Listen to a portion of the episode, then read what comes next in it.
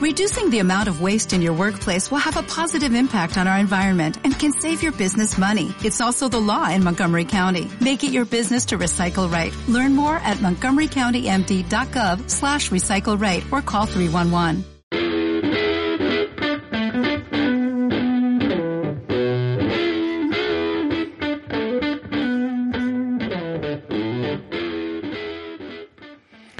Hola, ¿qué tal estáis? Soy Pablo Castillo, Neo Rider, entrenador de deportes de resistencia y aquí en vuestro podcast Hablemos de correr. Ya sabéis, un podcast en el que hablamos de correr, pero sobre todo de temas relacionados con el trail running. Y si en un momento dado tenéis que contactar conmigo, pues ya sabéis, podéis escribirme a pablo arroba pablojcastillo.es y buscadme también en YouTube como Pablo Castillo, que tenemos un canal en el que hablamos de trail running, eh, podéis verme corriendo en el Ultra de Mont Blanc, en las 100 millas del Genal y muchas otras cosas.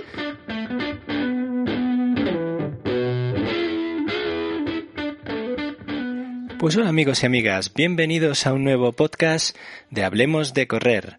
Soy Pablo Castillo y aquí estoy para lo que necesitéis sobre entrenamiento. Bien, hoy os quiero hablar de el IP. A alguno no sonará y a otros sí. A ver, el IP es la intensidad percibida de esfuerzo. ¿Por qué os quiero hablar de eso? Porque para mí y para los clientes que yo tengo de entrenamiento siempre les suelo ah, decir que eh, se guíen mediante esta guía de percepción del esfuerzo. Bien, a ver, del mismo modo que asumo el papel de la tecnología a la hora de mejorar los entrenamientos, pues por ejemplo los relojes GPS, etcétera, ¿no?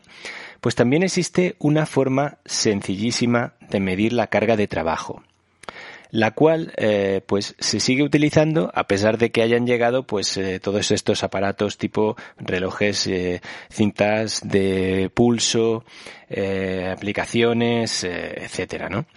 El índice de percepción del esfuerzo, para mí, no tiene parangón gracias a su sencillez. Eh, es simplemente una escala de valoración de lo que la persona siente cuando se ejercita. No se recaba ni un solo dato objetivo, por supuesto, eh, sino que además es algo muy personal y además no necesitas un equipamiento especial. Solo lo que necesitas es una escala numérica. Bien, yo esa, eh, esa escala, eh, normalmente la que le suelo recomendar a mis eh, clientes, pues es simplemente una escala que va del 1 al 10, ¿vale? Donde 1 significa ningún esfuerzo y 10 un esfuerzo máximo. Aplicando esta escala, un ritmo de fondo o un ritmo, podríamos decir, infinito, que se podría situar entre el número 5 y el 6 de la escala. Y un ritmo aeróbico exigente sería pues un 7. El trabajo en lo que llamamos el umbral del lactato, o sea, cuando estamos a punto de ya empezar a acumular tanto que no deberíamos, eh, vamos a aguantar muy poco rato, pues eh, estaría en torno al IP 8 o 9. Y los intervalos, eh, que estos son, pues ya os digo, siempre en esos, podemos decir, en esos umbrales de 8 o 9, ¿no? Luego ya los intervalos en el VO2 max o lo que son los esfuerzos máximos eh, serían los únicos entrenamientos que alcanzarían un nivel IP de 10. ¿Vale? Entonces, eh, de esta manera, pues, mm, bueno, eh, la, la, persona que, que se entrena percibe su esfuerzo de forma personal, ¿no? A ver, en el caso de los pulsómetros, los relojes modernos, ¿no? Que van equipados con GPS, eh, que aportan información, pues, muy detallada, ¿no? Sobre el ritmo, eh, etcétera, ¿no? Pues algunas veces, con algún cliente que tengo, ellos dicen, no, pero es que mi reloj, es que tal, eh, vamos, que se ven tentados de arrojar el IP al cubo de la basura, ¿no? Cuando en realidad el IP sigue siendo muy importante, puesto que ofrece un contexto valioso dentro del cual podemos evaluar eh, los archivos de datos del propio pulsómetro y eh, darles mayor valor. Cuando una persona está fresca, pues rodar, por ejemplo, más o menos a 5.54 eh, por kilómetro, le puede parecer un ritmo muy moderado. Pero cuando está fatigado, le parecerá más duro de lo normal correr a ese ritmo de 5,54 por, por kilómetro. Por lo tanto, resulta que el IPE es fantástico eh, para, eh, para prever o presentir o tener una mejor sensación del cansancio. El cuerpo simplemente nos dice que todavía no es capaz de realizar el trabajo ya que sentimos un mayor esfuerzo.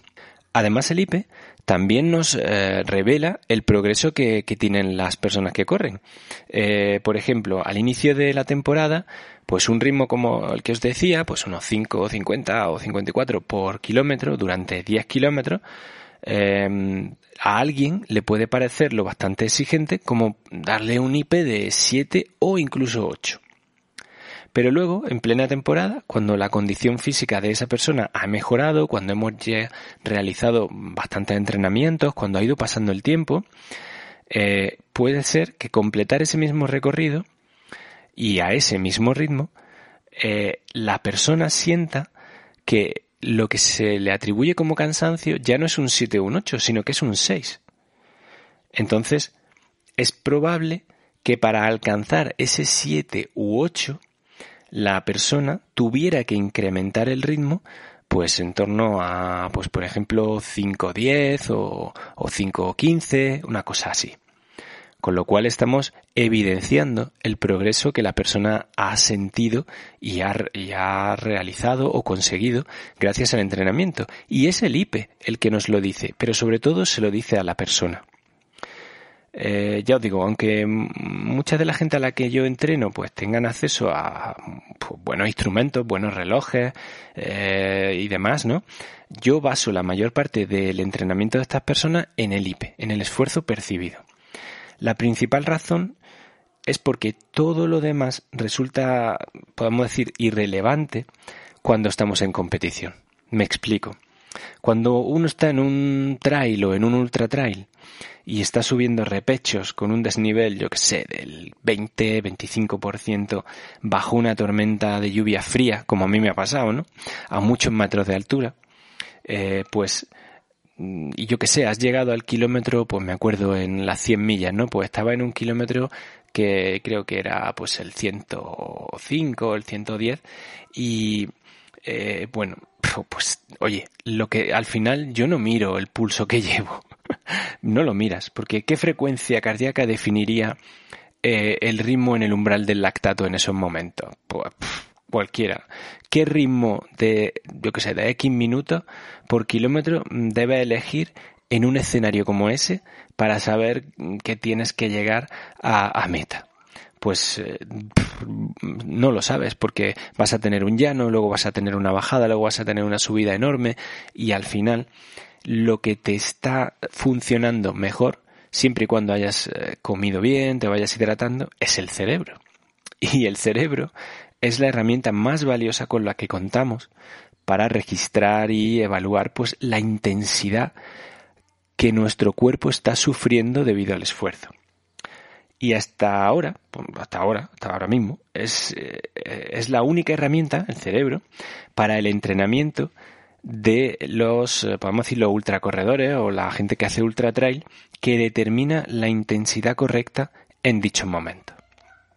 Entonces, eh, la tarea, podemos decir, de los, de los corredores no es dar con el aparato que aporte la información que busca, sino llegar a dominar la capacidad de afinar la intensidad y la carga de trabajo mediante la percepción personal del esfuerzo. Esa es la única información que necesitamos, lo cual es bueno porque también es la única información precisa necesitamos. Por supuesto, los relojes y demás nos sirven para darnos indicaciones, para ayudarnos, para tal, pero uno puede decir, Uf, voy, esto es una sensación de IP7, IP8 y mirar el ritmo, pues por ejemplo en un ultra en kilómetros por hora los que va. Pues si tenía un objetivo de ir aproximadamente a, pues no sé, a 8 kilómetros por hora en ese ultra y está yendo a 5, significa que se está esforzando demasiado y algo no funciona. En cambio, si la persona eh, tiene un IP, dice, tengo una sensación de 7 y tenía planificado el ir a 7 kilómetros por hora y está yendo a ocho y medio, pues significa que la persona se está encontrando muy bien y que está yendo por encima de la velocidad que esperaba y encima con un IP que le está permitiendo hacerlo. Con lo cual, por eso os digo que una cosa no quita la otra. El usar el IP no quita que dejemos de usar los relojes. Pero al final, eh, la, percepción del esfuerzo para regular con precisión la carga de trabajo es muy necesaria para entender bien lo que, o sea, lo que tratamos de conseguir cada uno con la intensidad a la que nos tenemos que mover en un momento dado. Y sobre todo para intentar entender los, podemos decir, el impacto que tiene esa intensidad en el organismo eh, y qué puede causarnos, ¿vale? Entonces, eh, de esta manera, pues tenemos que saber que con unos IPs conservadores podremos terminar una prueba, con unos IPs menos conservadores pues iremos más asfixiados y a lo mejor correremos más rápido, pero puede que no los terminemos. Así que todo esto es lo que os quería comentar hoy. O sea, ese trabajo con el IP. Al final, ya os digo, eh, no es dejar los relojes, no es dejar la tecnología de lado, pero es sobre todo conocerse mucho más a uno mismo y a una misma como corredor o corredora, de forma que esa sensación de conocimiento personal nos vaya ayudando a mejorar día a día. Bueno, pues mm, con esto lo voy a dejar. Creo que eh, os he intentado explicar mi gusto o mi predilección por, por el IPE, por el índice percibido de esfuerzo. Y oye, cualquier cosa que necesitéis podéis preguntarme, eh, podéis escribirme un correo a pablo arroba pablojcastillo.es y estaré encantado de atenderos. Eh, os agradezco también si dejáis comentarios en iVoox o si dejáis estrellas en, o valoraciones en, en, iTunes, en iTunes Podcast o en Apple Podcast, os lo agradecería mucho. Y también podéis escuchar este podcast en Spotify. Por supuesto, tenemos un canal de YouTube, Pablo Castillo, nos buscáis en, en YouTube y ahí nos encontraréis. Lo dicho, muchísimas gracias por estar ahí y nos escuchamos en el próximo podcast. Un fuerte abrazo.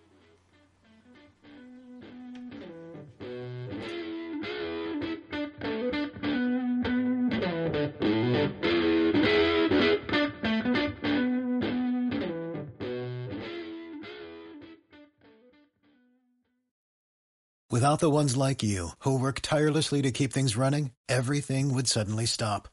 Hospitals, factories, schools, and power plants, they all depend on you. No matter the weather, emergency, or time of day, you're the ones who get it done. At Granger, we're here for you with professional grade industrial supplies. Count on real time product availability and fast delivery. Call clickgranger.com or just stop by. Granger for the ones who get it done.